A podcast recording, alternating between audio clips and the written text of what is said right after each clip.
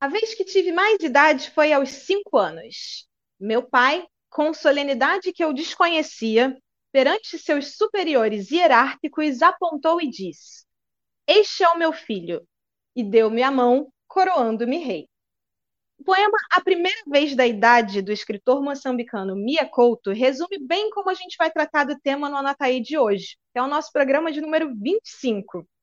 Vamos conversar sobre algo que vai muito além de um simples número. Falar de maturidade e também de memória, e refletir sobre a passagem do tempo no mundo da arte. Para esse programa, temos um convidado que dispensa apresentações, mas eu vou falar um pouquinho dele mesmo assim. Esse ator tem uma história que se mistura com a história da nossa teledramaturgia, tendo encantado o público em mais de 40 novelas. São 54 anos de carreira. Também fez história no teatro, onde começou sua trajetória ainda garoto, e nos últimos anos dividiu próprio filho a experiência nos palcos. Mais recentemente, ele vem compartilhando com o público uma outra paixão antiga, também por causa de um personagem, a literatura, chegando até mesmo a publicar um livro no final do ano passado. Com vocês, Antônio Fagundes.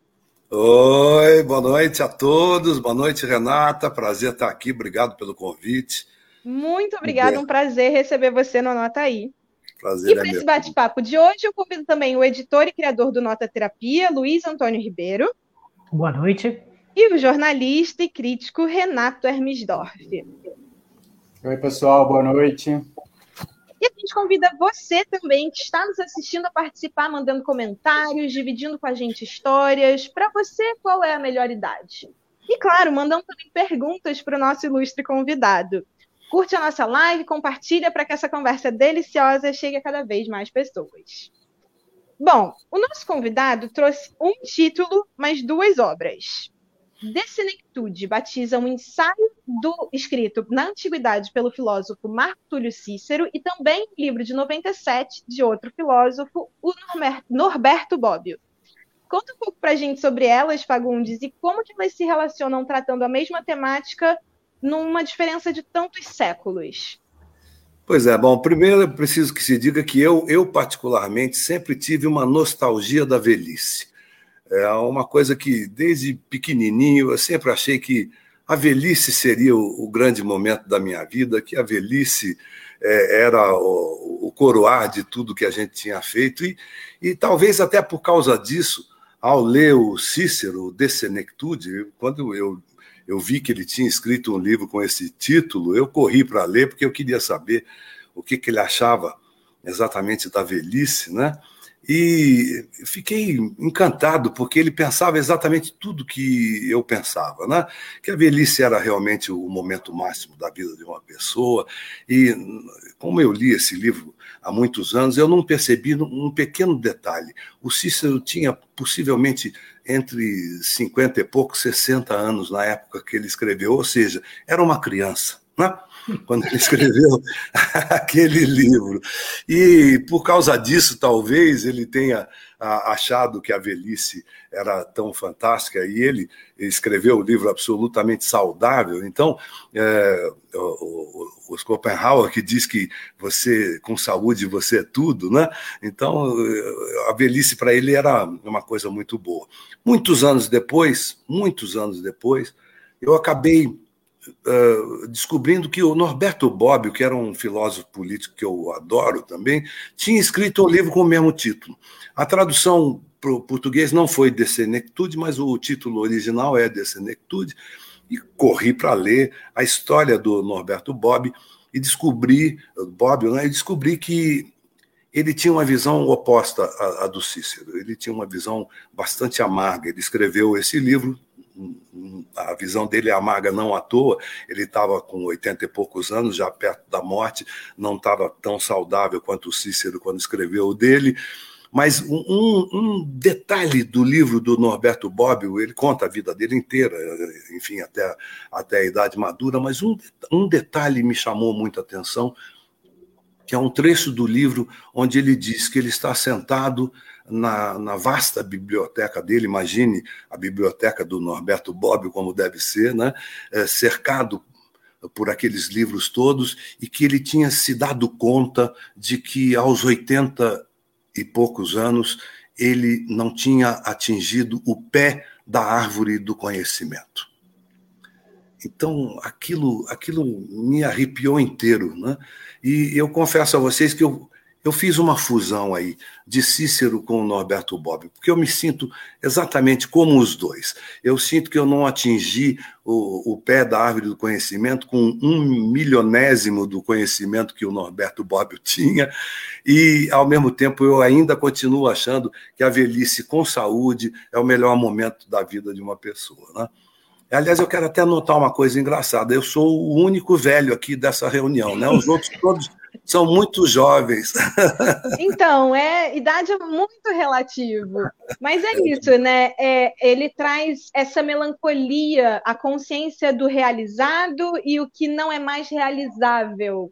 Você teve Exato. um momento específico de reflexão sobre isso? Teve aquele momento que você sentiu, tá, tô ficando mais velho? É, não, você, você percebe que você está ficando mais velho quando o seu futuro começa a diminuir, né? Porque quando você tem lá os seus 20 anos de idade, você vai fazer um projeto, você fala assim: bom, eu vou fazer isso aqui, quem sabe daqui a 15 anos eu consiga estabelecer esse negócio. Eu já não, já não posso pensar tanto assim, porque eu estou com 72, daqui a 15 eu vou estar com 87. Talvez ainda consiga realizar algum projeto, mas o meu futuro começa a diminuir. Né? Quando o futuro da gente começa a diminuir, é que a gente percebe que a idade chegou. No mais, eu, eu continuo com a minha cabeça de 15. Né? Eu sempre faço uma conta de será que eu vou fazer o dobro do que eu tenho? Então eu faço é. assim, 30, será que eu vou chegar aos 60? Vou, né? Aí é. agora eu fiz 36, eu falei, será que eu vou chegar? O seu futuro vai começar a diminuir. Quando você chegar aos 50, você vai falar: não, não vou chegar lá.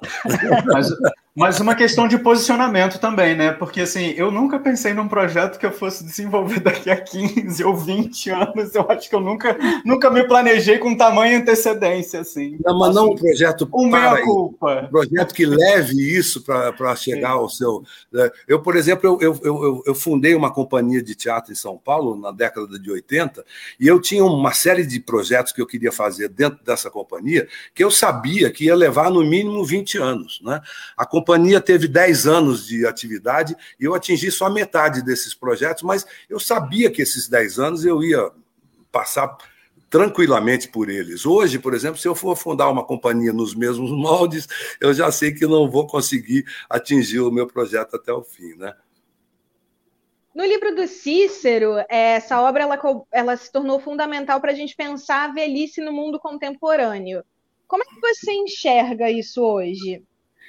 É, a gente mudou. Quando eu comecei brincando que o Cícero era uma criança, é verdade. O Cícero, aos 60 anos, hoje em dia, aos 60 anos hoje, a gente poderia dizer que está começando uma, uma nova fase da vida, porque a gente pode atingir até os, os 80, os 90, né? e ainda mais com, com a tecnologia, o avanço da tecnologia uh, da medicina, inclusive, a gente pode atingir essa idade com saúde. Né? Então, Uh, era, era realmente era muito diferente a visão que o Cícero tinha do mundo dele, porque ao chegar aos 60 anos ele era um vitorioso. A, a idade média de Roma naquela época era o quê? 30, 25, 30 anos, né? As doenças realmente matavam muito facilmente, você tinha aquelas guerras todas, então você tinha um, um, um envolvimento com a sociedade diferente do que nós temos hoje. Então, eu imagino que grande parte do otimismo do Cícero tenha sido por essas circunstâncias todas. Mas é um otimismo que é possível a gente trazer para o dia de hoje. A gente pode ser otimista, porque nós podemos chegar aos 80, 90 anos ainda produzindo, né? ainda com energia para isso, com saúde, com a cabeça funcionando a mil, e, e dentro de uma sociedade que ainda admite isso de uma certa forma. Né? Embora eu seja de uma, de uma geração que dizia lá naquela época não, não confie em ninguém com mais de 30 anos, né? eu estou torcendo para que todos que falaram isso naquela época estejam assistindo o programa hoje. Né? Com certeza, então. Mas, Fagundes, você foi um cara que passou várias fases da sua vida, quase todas as fases da sua vida, em frente ao público. Como Sim. é que é isso? É, eu fico imaginando como é para o público, né? Porque eu, é, eu tenho essa vantagem de estar sempre no ar, então as pessoas não perceberam que eu envelheci, né? Porque elas foram envelhecendo junto comigo, então isso é muito bom. É, mas eu imagino sempre uma pessoa que ficou assim, uns 15 anos sem me ver e que me vê de repente, deve ser um susto, né? Porque a gente muda, a gente muda bastante. Olha, duvido que exista alguém que tenha ficado 15 anos sem te ver, com tanta coisa maravilhosa que você fez nesse tempo todo. Ah, mas tem, né? Tem. É o mundo tem muita gente, né? Tem sim. E como é que você avalia esse mercado, o espaço para atores mais velhos? É, esse, é, esse é, um, é, é gozado porque a, a, nossa profissão tem uma vantagem, né? Você tem sempre a, a possibilidade de uh, empregar o seu talento para discutir a sua realidade. E a sua realidade vai mudando conforme você vai envelhecendo, e você tem sempre essa possibilidade, porque tem sempre grandes personagens, pelo menos dos clássicos, né? Você tem o Shakespeare, por exemplo, escreveu grandes personagens idosos, né? E são personagens icônicos. Um, o Rei Lear, por exemplo, os atores ficam torcendo para envelhecer para poder fazer o Rei, o Rei Lear, né? É, eu, particularmente, nunca tive é, muito, muita ligação com isso, porque exatamente por essa minha nostalgia uh, da velhice, eu sempre fiz personagens mais velhos. Se você pegar o meu currículo atentamente, você vai perceber que eu fiz personagens que eu não poderia ter feito naquela época. Eu estava com 40 anos, eu fiz um personagem de 70, né? Eu fiz em teatro um personagem de 88 anos com, com 50. Então, eu, eu sempre como eu sempre gostei dessa coisa da, da, de mostrar um personagem com experiência, com peso de vida, né? um peso que talvez eu ainda não tivesse tanto, mas era um exercício interessante para mim. Então, eu sempre fiz personagens mais velhos, a ponto de isso ter me ajudado um pouquinho. Algumas pessoas que me viam fazendo aquele personagem de 88 anos, de repente me viam numa novela fazendo um de 50, mas nossa, como ele está moço! Né? É bom para rejuvenescer. Então é, é um truque, né? É como deixar a barba, né? Você deixa a barba, de repente você tira, ela fica mocinho, né? Fica outra pessoa. Mas aconteceu de você começar a receber os roteiros assim, de repente, pai. Aí, de repente, avô. E os roteiros virem de Muitos, né? Muitos, né? Muitos. Eu tenho uma brincadeira que eu, que eu falo assim, que eu estava tava na rua aí, eu vejo assim uma, uma jovem de vinte e poucos anos, linda, maravilhosa, sorrindo, se aproximando de mim, e quando ela chega, ela fala assim: Oi, tio, minha avó adora o senhor. Ah. aí, você, não, aí você percebe que passou o tempo. Né? É, eu, eu é, acho que a representação da idade também é, também pode ser, dependendo do papel, um desafio para o ator também, né? Eu estou falando isso porque enquanto você estava falando, eu me lembrei da Fernanda Torres fazendo a Casa dos Budas Ditosos, que assim, ela começa de uma maneira muito enérgica, jovial, assim, o personagem envelhece à medida que o texto passa e no final, sem nenhum recurso de maquiagem, sem nenhuma intervenção, nada, você via uma você velhinha ali no palco, né? Ela estava velhinha no final, assim, é. era tão bonito ver essa é transição é dessa maneira. É.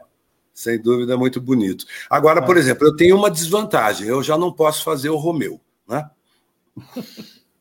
Então, é verdade. essa desvantagem. Depende, e ao mesmo tempo, da versão do Romeu. É, pois é, vai ficar engraçado. Não, a gente não estava falando sobre releituras? É, de repente. É, uma releitura do Romeu. Não, eu tenho um grande amigo meu, o, o Márcio Aurélio, que é um diretor fantástico de teatro, e ele me propôs há pouco tempo, ele me propôs que a gente montasse o Édipo, né? E eu, eu fiquei muito feliz, porque é um personagem maravilhoso, mas eu falei assim, mas aí a Jocasta ia ter que ter 90 anos, não ia ser uma coisa meio estranha. Né? Ah, e, e, como é que ele ia matar o pai, né? O pai também, é, os, os dois guerreando. Um velhinho de 90 anos. Fagundes, ainda sobre a obra do Cícero, é, ele, vai, ele fala sobre alguns pontos negativos da velhice, né? Que o corpo está mais sujeito à doença, à proximidade da morte, mas Sim. também traz a defesa de que é algo natural, a gente precisa naturalizar, isso vai acontecer para todo mundo, se Deus quiser, né? Queria Sim. da sua experiência que você falasse os pontos positivos e os negativos. É, esse aspecto uh, do corpo, da modificação, isso é uma coisa com, com, com a qual eu sempre me, me dei muito bem. É, é, é, eu sempre acompanhei, digamos assim, a minha mudança física com muita tranquilidade. Eu sei que eu não posso subir mais a escada de três em três degraus, então eu subo só de dois em dois e tudo bem, né? Mas é, eu acho que é, é, diante da alternativa, a velhice é maravilhosa, né? Sim, com certeza.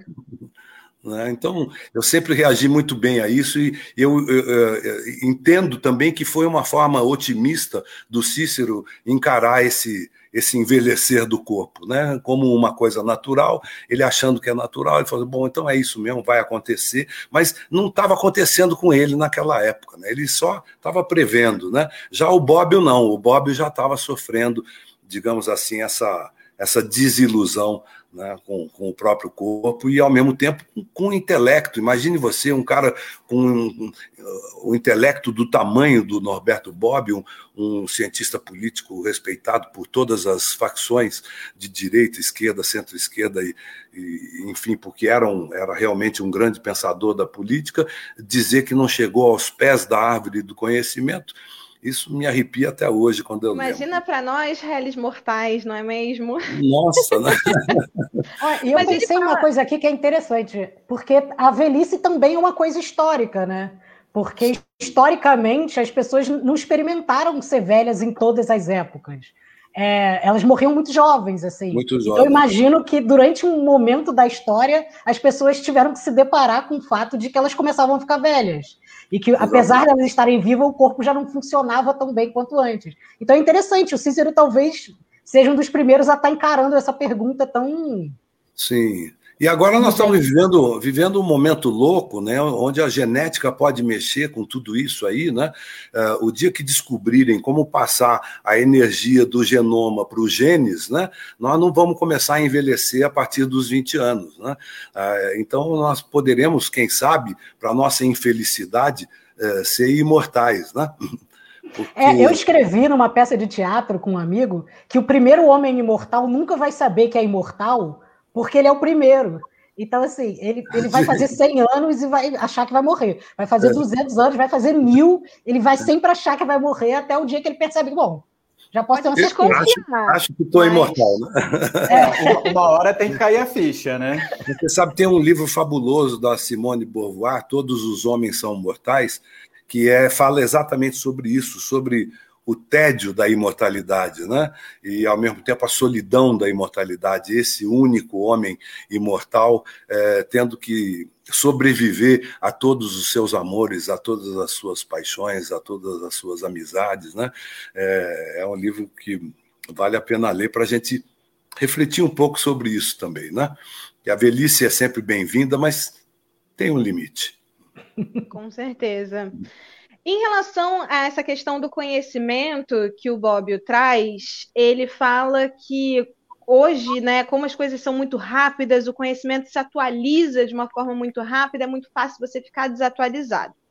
Só que, por outro lado, Fagundes, a gente está vivendo uns tempos complicados, né, meio confusos, que a gente precisa ter que ficar reafirmando o óbvio o tempo todo, retomando discussões antigas que já tinham sido dadas como resolvidas, como a Terra ser redonda, como é que você vê essa dicotomia? É porque tem, um, tem uma, uma, uma, uma A dicotomia é, é, entre informação e conhecimento. Né? Uh, informação é uma coisa, conhecimento é outra.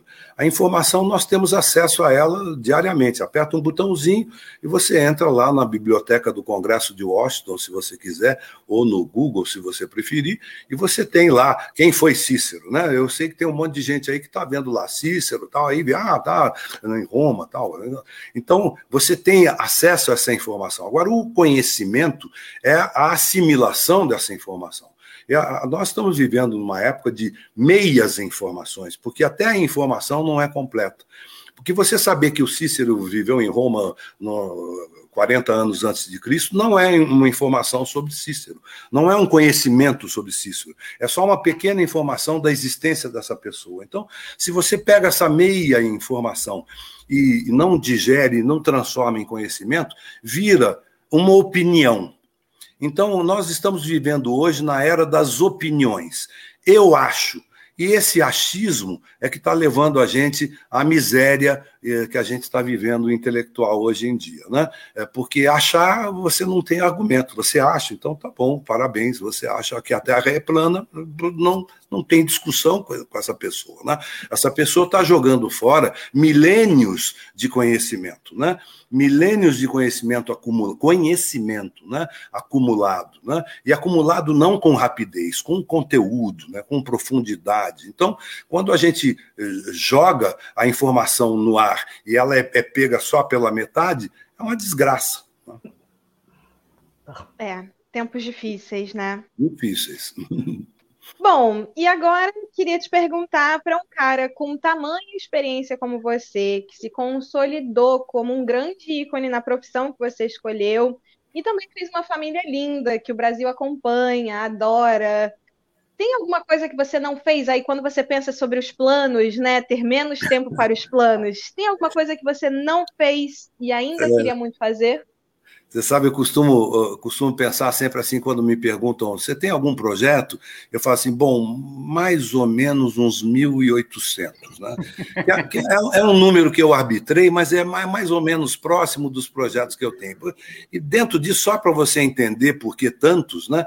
É só o Shakespeare escreveu 37 peças, eu fiz só uma dele. Então, eu só do Shakespeare eu tenho 36 peças para fazer, e como eu tenho, tive sempre muita sorte de fazer muitos sucesso em teatro, eu precisaria só para fazer o Shakespeare de 36 anos, no mínimo. Né? Então, projetos muitos, sempre, muitos projetos, e eles não param de, de acontecer, não param de aparecer. Né? É, eu acho que também uma, uma da, um dos sinais de juventude é quando você percebe que você ainda pode produzir. Né? É, eu quero continuar produzindo, estou estou produzindo. Embora a pandemia tenha enfiado um pé no freio aí, mesmo na pandemia eu produzi um pouquinho. Eu escrevi um livro, eu fiz uma narração de um documentário, eu fiz um audiobook, eu, eu trabalhei aí na pandemia, produzi. E, e para quem está assistindo a gente, para quem está assistindo a gente, pode ficar tranquilo, porque a gente já confirmou que o espetáculo que ele estava em cartaz, que ia estrear no Rio de Janeiro e a pandemia atrasou, né, deu uma seguradinha, que é o Baixa Terapia, vai sim vir para o Rio de Janeiro depois da vacina, Virama. então a gente vai ter contato, teremos mais muito Fagundes no palco. Luiz, você Cobrem vacina, cobrem vacina. Cobrem é, vacina. vacina, vacina. Eu ia falar que, além de tudo, ainda tem que ter o tempo de, de ler todos os livros que a gente quer ler na vida, além de fazer os projetos, Não. tem tanto livro para ler desse mundo. Você sabe, eu, eu li um livro há um tempo atrás, chamava Ansiedade de Informação. É, esse, esse cara aí, ele, ele, ele fazia uma série de pesquisas sobre isso, da época que nós estamos vivendo, mas uma coisa me chamou a atenção, que ele dizia que uma única edição de domingo do New York Times é, é, tinha mais informação do que um cidadão do século XVI conseguia adquirir na vida inteira.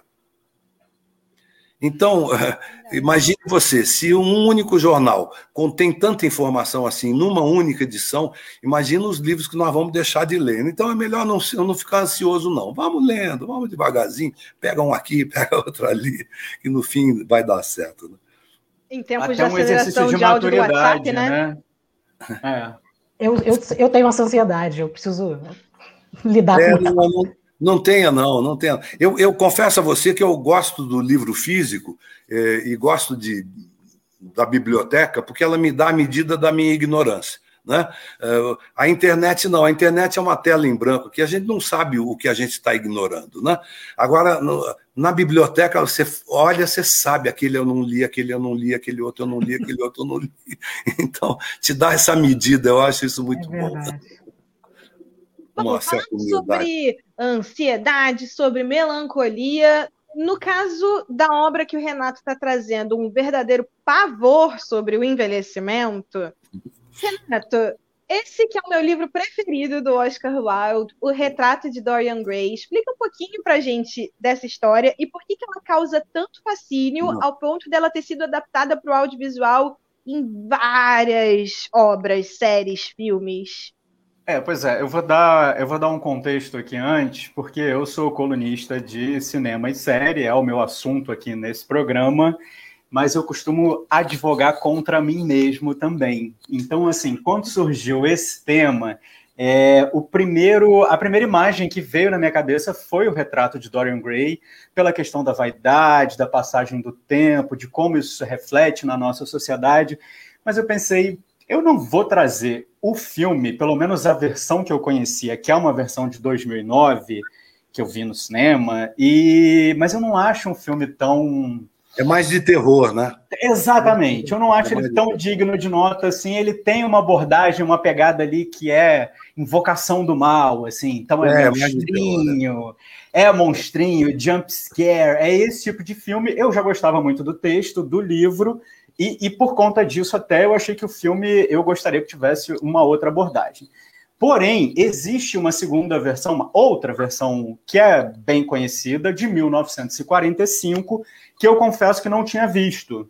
Então eu mantive o pé aí no, no retrato de Dorian Gray, apesar de não ter gostado do filme de de 2009, o de 45 eu não vi no cinema, mas aí, né, para não fazer feio aqui na frente do Fagundes e tal, eu fui correr atrás. Né? Eu, é, exatamente. Mas eu fui correr atrás do filme, da versão de 45. Da versão de 45. Já gostava do texto do livro, não gostava do filme de 2009, então fui atrás do de 45. E é um filme eu acho que é, é, mais elegante do que essa versão de 2009, mas ainda assim é uma versão elogiada, mas que não mexeu tanto comigo. Assim, eu não fiquei tão empolgado com essa versão também. Então eu fiquei. A, a, a ideia que veio na minha cabeça é que o Dorian Gray é, é, é infilmável. Assim, a ideia do. O conceito de Dorian Gray é infilmável. Porque, é porque primeiro. O filme, porque... o filme pega o episódico, né? Ele pega só o, o, fato do quadro, a coisa, ele, ele, não aborda a decadência moral, a decadência não é, não é, é. só física, né? Mas, mas a própria questão da descrição, por exemplo, você vai descrever, descrever esse cara como bonito. Esse bonito, obviamente, que é um bonito da época, representa os padrões da época. Mas eu acho que mesmo com a descrição, Dorian Gray virou um tipo de de imagem, é, ele ocupa um lugar no imaginário que eu acho que não tem correspondência real. Eu acho que é uma, é uma figura platônica. É, é eu, eu, fico imaginando que, assim, para você materializar o Dorian Gray num filme, numa série, você não pode filmar ele, ele não pode aparecer. Porque essa beleza não existe correspondência no mundo real, porque até porque Aí o feio também não, não, não, deveria ser mostrado, né? O quadro também não deveria ser mostrado. Exatamente. É exatamente. Ficar, né? o, o, meu, o meu problema, eu vou, eu vou resumir aqui, reduzir até, é porque eu acho que nem os dois atores são tão bonitos, são tão bonitos quanto poderiam ser, e esse poderiam é, é alguma coisa muito abstrata, e nem o feio, que é o quadro, é tão assustador quanto a imagem do assustador que eu construí lendo o livro, sabe? Então é um pouco assim, mito da caverna de, de, de, de do, do, Platão, assim, é uma coisa que é, não, não, é uma imagem platônica que não tem correspondência na realidade, por isso o meu argumento de que é infilmável. E aí, é. de certa forma, é isso, assim, é, é eu acho que até é, é, é uma imagem que vai além dos livros e que, inclusive, ganha representações, é, teve representações em séries, teve Mundo Sombrio de Sabrina, tem, é, Lucifer tem. Eu estava lendo que o CW, o canal americano que faz as séries de super-herói, também estava querendo criar uma versão feminina do personagem. Tem Penny Dreadful também, é um personagem de Penny Dreadful. Hoje Penny Dreadful descobriu... que descobrimos ser uma das séries preferidas de Fagundes, gosta bastante. E tem até uma coincidência aí, né, Fagundes? Conta pro pessoal. Tem, porque eu, eu fui correndo ver o Penny Dreadful, porque foi escrito por John Logan.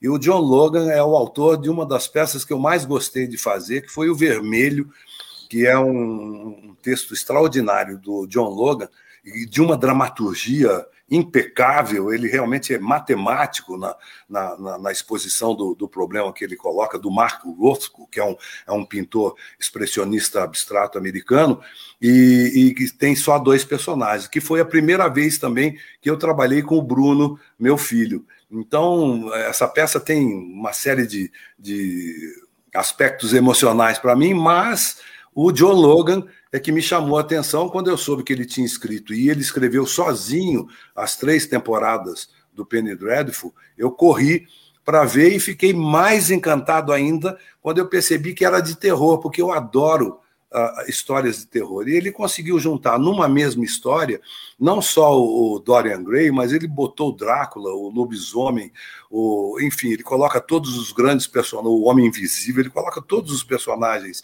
icônicos de histórias de terror numa mesma história, com uma costurada fantástica do século XIX. Realmente é extraordinário esse seriado. Eu gosto muito. É, pois é, eu acho que o Dorian Gray eu só consigo imaginar ele materializado como se fosse um homem invisível aí, porque eu acho que essa, essa correspondência é impossível, essa expectativa é impossível de ser atingida quando você materializa, né? Assim, e, e então eu acho que o que é muito legal o, o, que eu acho mais interessante assim de, do Dorian Gray como, como imagem, o que, que isso ficou representado, é, eu acho que tem muito a ver com uma discussão que não é só uma discussão dos nossos dias, mas eu acho que de, desde sempre, assim, que é uma questão de autoimagem e, e, e que tá muito, tem muito a ver com o nosso cotidiano de redes sociais hoje em dia, assim. Então, Ditadura por exemplo, da é beleza, é, né? É, exato. Essa, essa supervalorização da beleza ou de um determinado tipo específico Padrão, de beleza. Exato.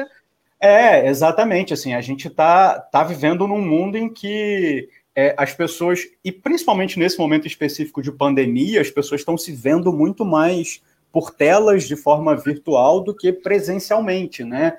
Então, assim, a quantidade de é, é, é, é, louco pensar nisso, assim, mas de cirurgia plástica que cresceu por conta dos filtros do Instagram é, é, é uma realidade que a gente está vendo agora. Eu digo assim, essa específica, essa relação não é novidade, sei lá, nos anos 90, nos anos, principalmente início dos anos 2000, a gente viu muito a questão do Photoshop, né? A, a utilização do Photoshop em capa de revista, a, a, coisas que muitas vezes deformavam ali uma, uma uma, um tratamento que deformava as pessoas, né? principalmente as mulheres, tiravam um braço, alguma coisa assim.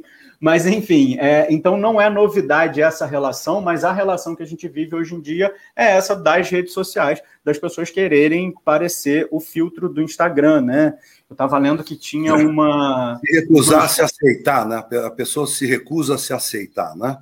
É, na verdade, ela quer, ela quer se ver, ela quer. Né? É, ela quer, ela quer se ver no espelho da maneira como ela se vê no filtro do Instagram, né? É, é muitos celulares. Mesmo. É, muitos celulares hoje. Você estava falando aí, eu lembrei de um filme, não sei se vocês viram, é com o Bruce Willis.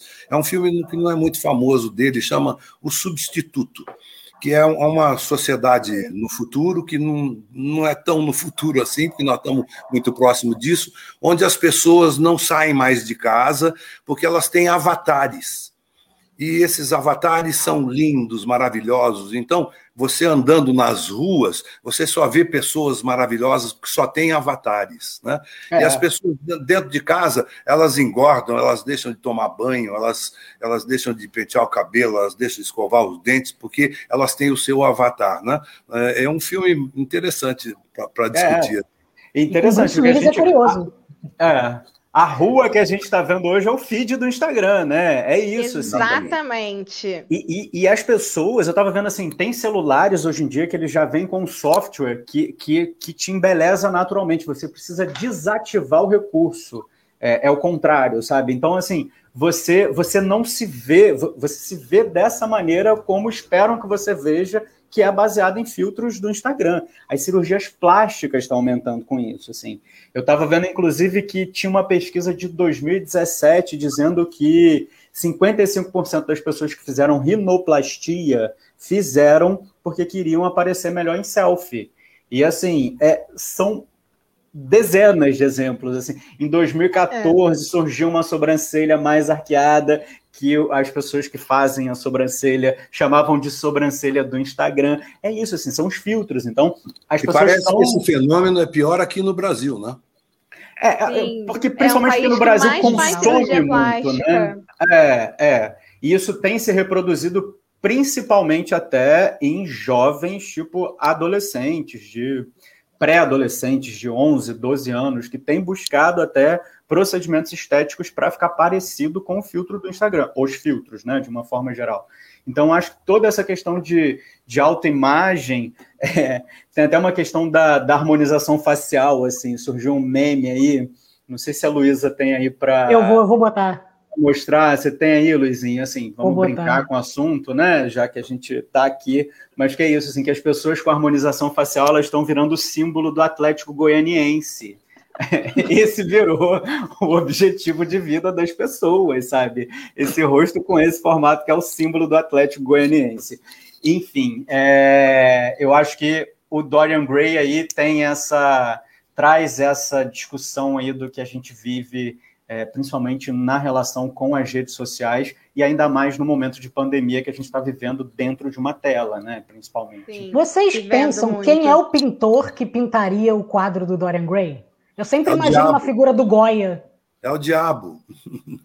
É, mas eu, eu sempre acho... imagino que é, que é, uma figura do Goya, assim, aquelas figuras é. assustadoras, meio deformadas. É interessante Aliás, imaginar. É, eu, eu queria trazer essa provocação até para o Renato também, né? Porque esse medo do Dorian Gray faz com que ele concretize esse pacto, que nada mais é do que um pacto com o diabo mesmo, né? Que ele vende a própria alma. Você acha que esse temor pode ter a ver com crença, com você acreditar ou no que você acredita ser a vida após a morte? O medo de envelhecer pode esbarrar nisso? Não necessariamente. Eu acho que tem a ver com o que se estabelece como padrão de beleza. E aí, se você vai ser a Madonna que com 60 e tantos anos parece que tem 42. Se ela fez um pacto aí, eu não sei se ela fez, eu não tenho essa informação. Gente, Gwen Stefani mas... para mim.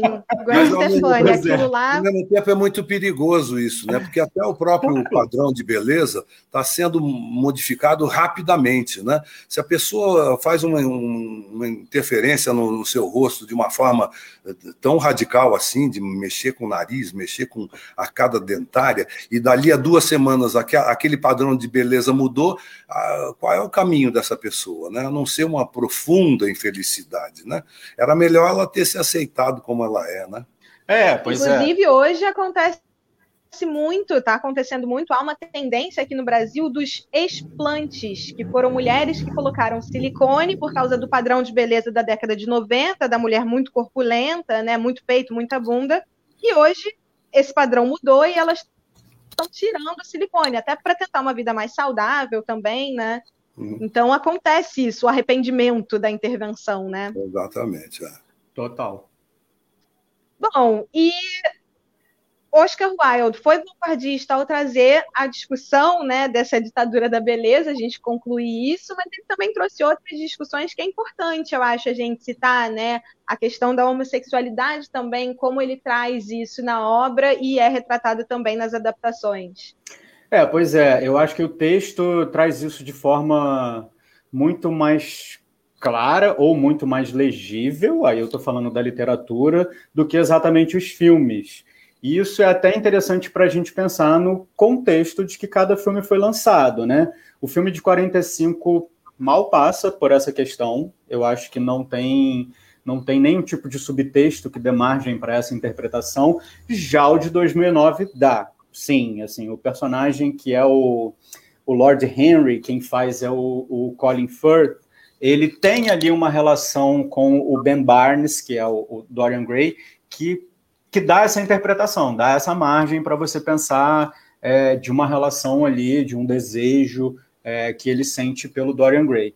É, eu me lembro quando li o, o, o, livro de ter tido essa, essa impressão também, mas aí você vê, no filme de 45 isso sequer é insinuado, já em 2009, é, por mais que o filme seja pior aí, entre aspas, tem essa abordagem, tem essa margem.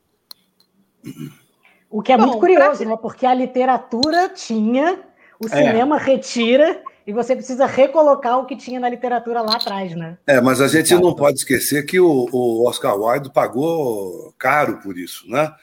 Caríssimo. Foi, foi julgado e chegou a morrer em consequência disso, né? Quer dizer é. que o que a literatura trouxe naquela época também não era uma coisa fácil, né? Não, foi subversivo para a época, né? E tem um lindo livro sobre prisão, em que ele escreve quando está na prisão, é, é bem interessante também. Sim, sim. Bom, para finalizar, Luiz Antônio Ribeiro, que vocês devem saber também é dramaturgo, trouxe a peça A Última Gravação de Crap, um monólogo escrito pelo Samuel Beckett em 1958 é uma história que trata muito de memória, que é um tipo de registro, mas não é exatamente como se fosse uma notícia de jornal, que vai estar sempre ali registrando um fato. A memória ela vai se alterando, ela vai sendo adaptada por nós mesmos, não é isso, Luiz? Isso. Eu tem uma frase que eu gosto muito do Ali Salomão, que ele fala que a memória é uma ilha de edição.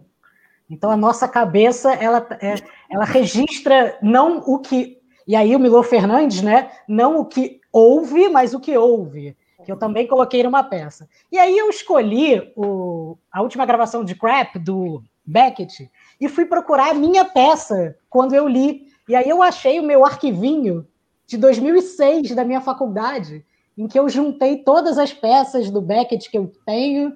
É um disquete, é um disquete. É, é, o meu disquete da época, que eu imprimi tudo. Então eu li a peça lendo as minhas anotações, o que foi incrível, porque eu li o que eu tinha escrito lá em 2006 sobre a peça. Então eu fiz uma leitura da minha leitura também, né? Então foi muito interessante. E aí, eu acho que a minha relação com, com a leitura que eu fiz do texto é a mesma relação que o Beckett nessa peça faz que o Crap tenha, né? E, e, essa peça ele escreveu logo depois que ele escreveu os dois maiores sucessos dele, que é o Esperando Godot e o Fim de Partida. É, aqui no Brasil teve uma montagem muito famosa em 2008, que fez muito sucesso com o Sérgio Brito. Não sei se o Fagundes chegou a assistir, eu na época não consegui. Era, era uh, o quarteto, não era? O quarteto? Sim, ele fez as peças do Beckett, eu não consegui assistir, estava sempre cheio, mas é muito, foi muito, dizem que foi muito interessante. Tem uma curiosidade do Beckett que eu gosto muito, é que ele é um escocês que língua materna o inglês, né? Mas ele gostava de escrever em francês, porque ele achava que escrever na língua materna atrapalhava a criatividade dele. Ele acha que, que a barreira da língua melhorava o texto dele, porque secava, ela ficava menos adjetivada, ficava menos direta. Então, eu acho que também tem uma coisa aí. mais na palavra, né? Tinha que pensar que palavra exatamente escolher, ela não vinha naturalmente, né? Exato, e eu acho que, que, também tem um jogo de memória aí, né? Porque a tua memória é a memória da tua língua, você pensa com a tua língua. Então ele era obrigado a pensar com uma memória que não era exatamente a dele, mas uma memória de uma língua que ele aprende. E aí ele também falou sobre memória em outras peças, como o Improviso de Ohio, que é a minha preferida dele, eu acho linda, lindíssima. Tem no YouTube, joga Improviso de Ohio, que tem uma montagem linda de 12 minutos, então quem quiser ver vai assistir, é incrível. E também tem a peça dele chamada Companhia, que é alguém que está deitado no escuro. Na, na, verdade, não é uma peça, é um monólogo, um texto, uh, um relato, né, em primeira pessoa, que, ele, que é alguém que está deitado no escuro e ouve uma voz. Tem a peça Eu Não, que é só uma boca em cena, é, que também tem ouve voz. Dias Felizes, que a Fernanda fez também, não sei se você chegou a ver que é uma, uma mulher enterrada na areia só com a cabeça de fora, né? Sim, e com o marido lendo o jornal, né? Ele fica é. lendo o jornal e ela falando é. e ele ouvindo. É. é. então ele tem várias peças assim que pensam sobre memória e tal, e uma delas é o última gravação de Crap, né? Que é uma peça que a história se passa num aniversário, mas está longe de ser uma festa, né, Luiz? É totalmente longe de ser uma festa, porque ele é um cara. Vamos lá, vamos falar quem é o Crap. Crap é um cara que tá numa sala escura com uma mesa, tem só um gravador em cima dessa mesa, só tem luz na mesa, então ele está completamente no escuro. E o Beckett vai descrever esse sujeito, lembrar que crap em inglês é tipo porcaria, dejeto, resto. Então ele é uma pessoa que o Beckett trata com, com certo desprezo também, tanto que na hora que o, que o Beckett vai descrever ele, ele começa descrevendo as roupas, ele diz assim: umas calças pretas, curtas emboloradas, pequenas demais para ele, colete preto também embolorado, sem mangas, com quatro bolsos grandes, um pesado relógio de prata com corrente, camisa branca encebada, aberta no pescoço, sem colarinho, curioso par de encardidas botas brancas, tamanho grande, muito curtas e pontudas. Só depois que ele vai dizer como é que é o sujeito crap, que ele diz que é um rosto branco, nariz purpúreo, cabelo cinza e desordenado, barba por fazer, muito míope, mas sem óculos, escuta com dificuldade, voz de taquara rachada, entonação característica e andar penoso. E aí esse sujeito tadinho, desgraçado que é o Crap, é descrito meio como um, um, um ex-clown, porque ele se veste com essas roupas estranhas e fica pegando banana na gaveta, aí ele descasca a banana, bota a banana na boca, fica parado, aí come a banana, mastiga a banana, anda com a banana, joga a casca, escorrega na banana, quase cai da banana. E ele, todo dia do aniversário dele, ele gravava fitas contando do passado. E aí ele estava. Uma das, das, dos prazeres, da ver prazeres entre aspas, né? Porque a história é terrível era é catalogar essas histórias em arquivos imensos e depois ir ouvir essas histórias. Então, essa última gravação, que é a peça, ele está ouvindo ele no aniversário de 39 anos dele. E aí ele bota a fita, bota a mãozinha para ouvir as histórias dele, e aí ele está contando com 39 anos, dizendo assim: não, estou no auge da minha vida, mas, é, agora posso dizer que realizei uma série de coisas, e aí tal. E aí ele começa a contar uma história do passado dele. Então, o, o Crap, 30 anos depois, com 69, ouve ele com 39, contando uma história de quando ele tinha 29. Então, assim, a ideia de memória, passado, presente, começa a, a a se misturar, né? Aí ele diz: qual é a história que eu vou contar? A história do fim de um amor. E aí ele está contando do momento em que ele tinha um relacionamento com uma pessoa e um momento da vida dele muito especial em que ele viveu esse momento e que se perdeu. Aos 39 ele diz que está no auge, mas a única coisa que ele consegue lembrar é daquele momento de 29. E aí o Crap, ouvindo essa fita, o que, que ele faz? Toda vez que chega, é, chega numa parte que não é essa, ele começa a acelerar a fita com impaciência, joga coisas no chão. Chega na parte da história do amor, ele ouve. Aí ele volta a fita e escuta de novo. E aí ele volta a fita e escuta de novo. E aí ele vai querendo ouvir esse momento como se fosse um momento perdido, né?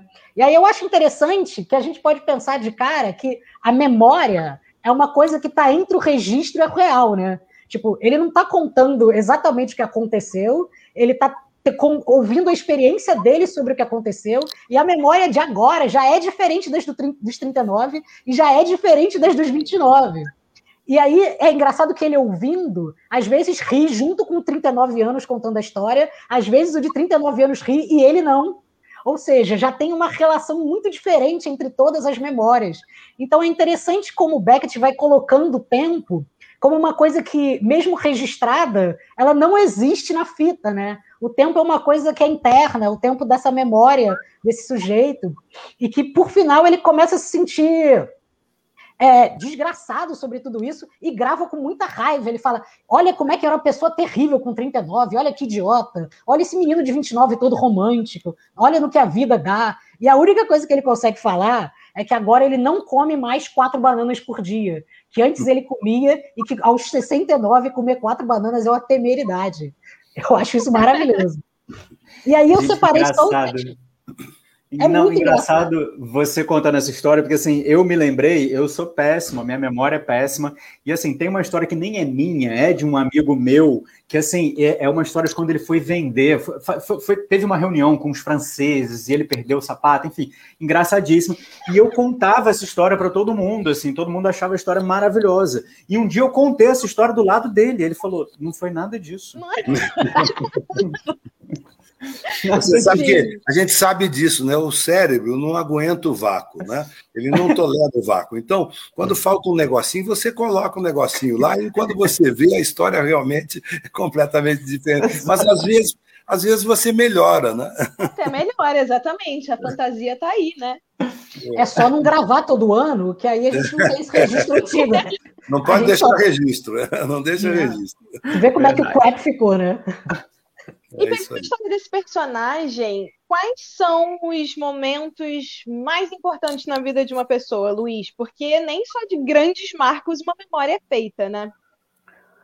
Pois é, eu não sei. Eu, eu, eu tendo a achar que a gente pensar a vida muito pelo, pela biografia é uma coisa que pode entristecer, né?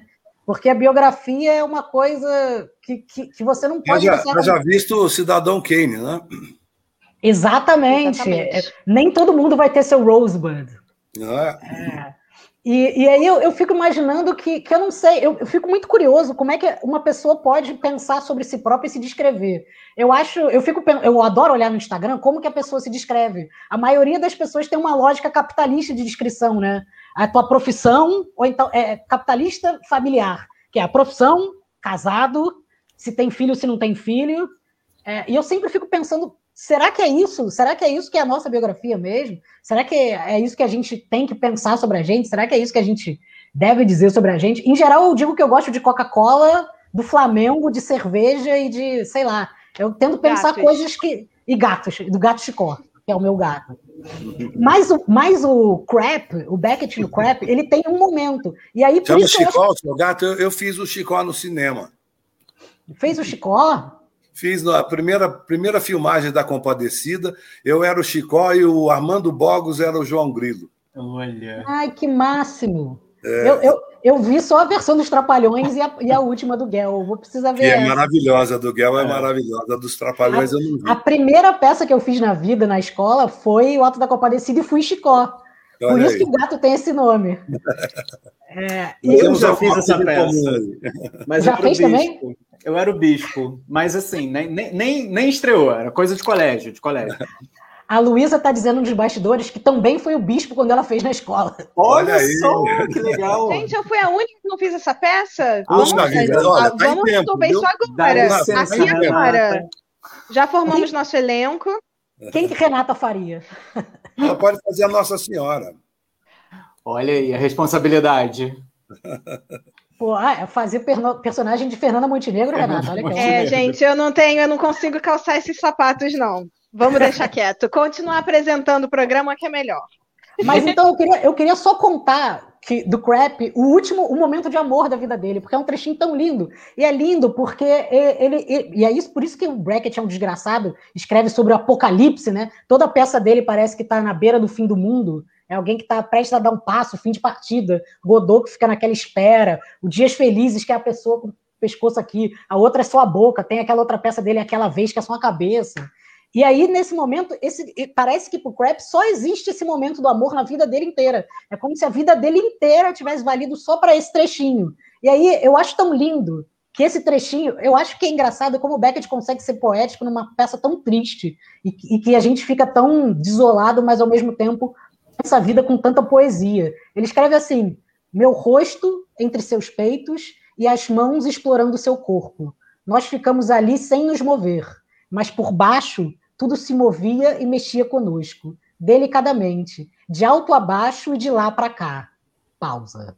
Passa da meia-noite. Nunca senti tamanho silêncio. A terra podia ser desabitada. Então, assim, esse Crap que vive numa terra desabitada acha que o melhor momento da vida dele foi quando o amor transformou ele numa pessoa desabitada do mundo. Então, voltando para o começo do programa do Fagundes, eu acho que o Beckett também deixa escapar uma visão otimista dessa velhice, porque esse cara pelo menos tem essa memória desse momento perfeito da vida dele, que é o que ele quer ouvir para sempre, né? Não conseguiu escapar do otimismo, né? Não conseguiu. Eu acho isso tão bonito. Mais um, mais um. E aí, estou sabendo pela produção que temos algumas perguntas do público. Vamos colocar Opa. aqui. Eu vou botar aqui, olha. Uh...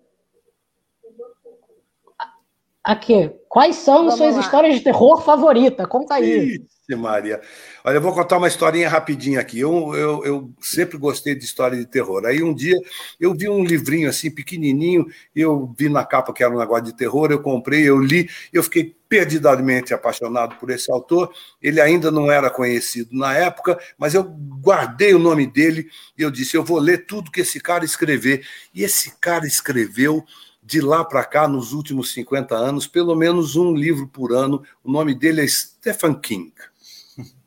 Estou então, lendo um dele agora, de contos. Então, uh, histórias favoritas de terror, eu começo por toda a obra do Stephen King. Ele escreveu mais de 50 romances de terror, são todos eles de terror. Agora ele está variando um pouco, ele está mais velho, então agora ele está brincando, ele está fazendo um policial aqui, está fazendo uma coisa social ali, então, ele está tá brincando um pouquinho, fazendo alguma coisa de ficção científica, mas a base do trabalho dele é de terror, e ele é um daqueles que revisitou os grandes temas do, do terror de uma forma fantástica, né? E não tem um aspecto do terror que ele não tenha abordado na obra dele. É, desde a espinha que nasce no, no rosto do adolescente até as histórias de vampiro, ele consegue escrever coisas maravilhosas. Então, olha aí, as minhas favoritas, para começar, Stephen King.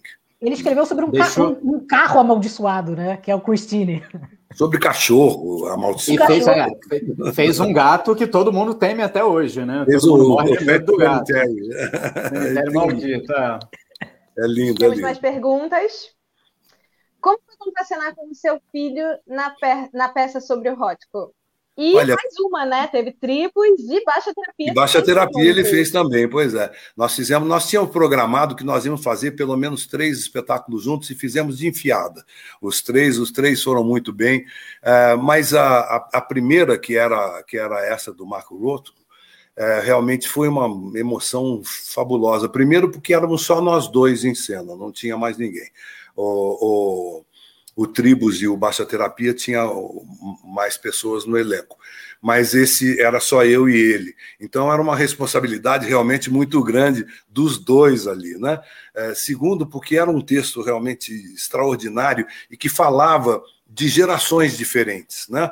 Falava de um de um mais velho no fim da sua carreira e de um ajudante que está começando a pintar no começo da sua carreira, que tinha também muito a ver com a nossa, com a nossa vida. Eu, um ator já caminhando para o fim da carreira, e o Bruno começando. Então, uma peça que falava muito sobre a gente e foi muito emocionante, foi muito gostoso. E vocês debateram muito fora da cena sobre essas questões, assim, debateram vocês?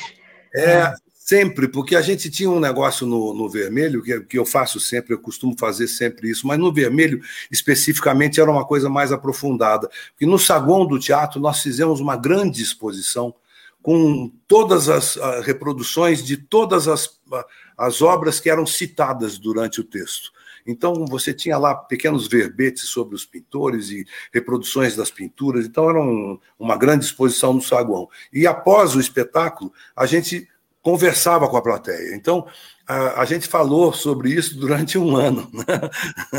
Falamos, foi, foi uma, quase uma, uma, uma sessão de terapia que a gente fez ali. Uma foi galeria uma... de arte, uma peça e um debate. E uma, sessão, e uma sessão de terapia. Fagum sempre faz é. debates depois das peças dele. Já assisti eu duas faço. e as duas tinha. Sempre muito é, bom. Eu faço isso. sempre. É, eu gosto sempre de abrir para o público, é, para o público participar também um pouquinho dos espetáculos. Né? Uma delícia. Isso. Fagundes, a Val está perguntando: é, faz meta literária ou lista de livros favoritos? Se eu tenho. Bom, eu, eu, uh, as pessoas sempre me perguntavam tanto isso, me perguntavam tanto. Me recomendo um livro, porque todo mundo sabe que eu gosto muito de ler e eu leio constantemente. E nas gravações da novela também eu estava sempre com o livro na mão e as pessoas, o que, que você está lendo? Me, me, que eu resolvi escrever um livro. Então eu não respondo mais essa pergunta, eu indico o meu livro. Exatamente. o meu livro chama tem um livro aqui que você vai gostar e que são. Eu, eu falo de livros que eu li, que eu gostei muito, que podem servir de dica para quem quer ler, porque eu, eu, eu, eu, falo de 150 livros, pelo menos, e de diversos, todos os gêneros. Então, eu cito todos os gêneros, que é para a pessoa realmente encontrar um livro que ela vai gostar. Não, eu amei que eu uma entrevista também. que não, é, não são os livros que você tem que ler antes de morrer. Não, tem os livros até que talvez não mas que não, marcaram de alguma forma. Eu sempre me, me, impressionei muito com esses cânones, né? Você tem que ler este livro. Não, não tem que ler nada. Você lê o que você quiser, o que você gostar. Você gosta de autoajuda? Seja feliz com autoajuda. Gosta de livros sobre futebol? Tem um monte de livros sobre futebol. Gosta de Eu terror? Leia livro de terror. Não, por favor, fique à vontade. Ler, né? O importante é você adquirir esse conhecimento e se aprofundar nisso, né? O Borges, o argentino, dizia que ele aprendeu todo o conhecimento dele em seis livros, e ele ficava a vida inteira relendo Voltando, esses seis livros. Voltando, é. ele, ele dizia que o maior prazer da vida dele foi quando ele começou a reler, né? Uhum. O Borges tem uma história muito, muito interessante que ele entrou numa livraria um dia e aí ele perguntou para o livreiro, ele já estava cego. É uma coisa horrível que aconteceu com ele, porque ele foi nomeado diretor da Biblioteca Nacional da Argentina, em Buenos Aires, né? E no momento que ele foi, foi eh, nomeado diretor da biblioteca, ele ficou cego. E, imagine um terror, né? E ele entrou numa livraria já cego e ele perguntou eh, para o livreiro se ele sabia de alguém que pudesse ler para ele, porque ele queria continuar ouvindo os livros, pelo menos. Né? E ali do lado tinha um jovenzinho de 14, 15 anos que falou eu. O nome desse cara é Alberto Mangel, que é um grande escritor hoje eh, argentino e, e, que, por uma coincidência, acabou sendo nomeado diretor da mesma biblioteca que o Borges há, há pouco tempo atrás. Mas eh, essas histórias são muito bonitas, né? De, de Maravilhoso. Livros, né? Um roteiro, Bom, aí, né? um roteiro tá pronto, inclusive. É um ótimo roteiro. o Alexandre está perguntando, acho que, que todo mundo quer saber se você pretende escrever mais livros. É, bom, é um dos meus 1.800 projetos. é, tem, tem vamos aí. aguardar. Esperamos que sim. Mais ficção?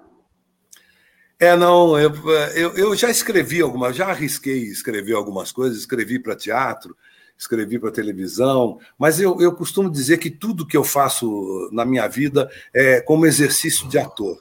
Eu sou um ator. Então, escrever para mim é um exercício de interpretação também. Né? É, é escrever para televisão é a mesma coisa, escrever para teatro é a mesma coisa. Então, por isso que eu não, digamos, não me dedico com afinco. Né?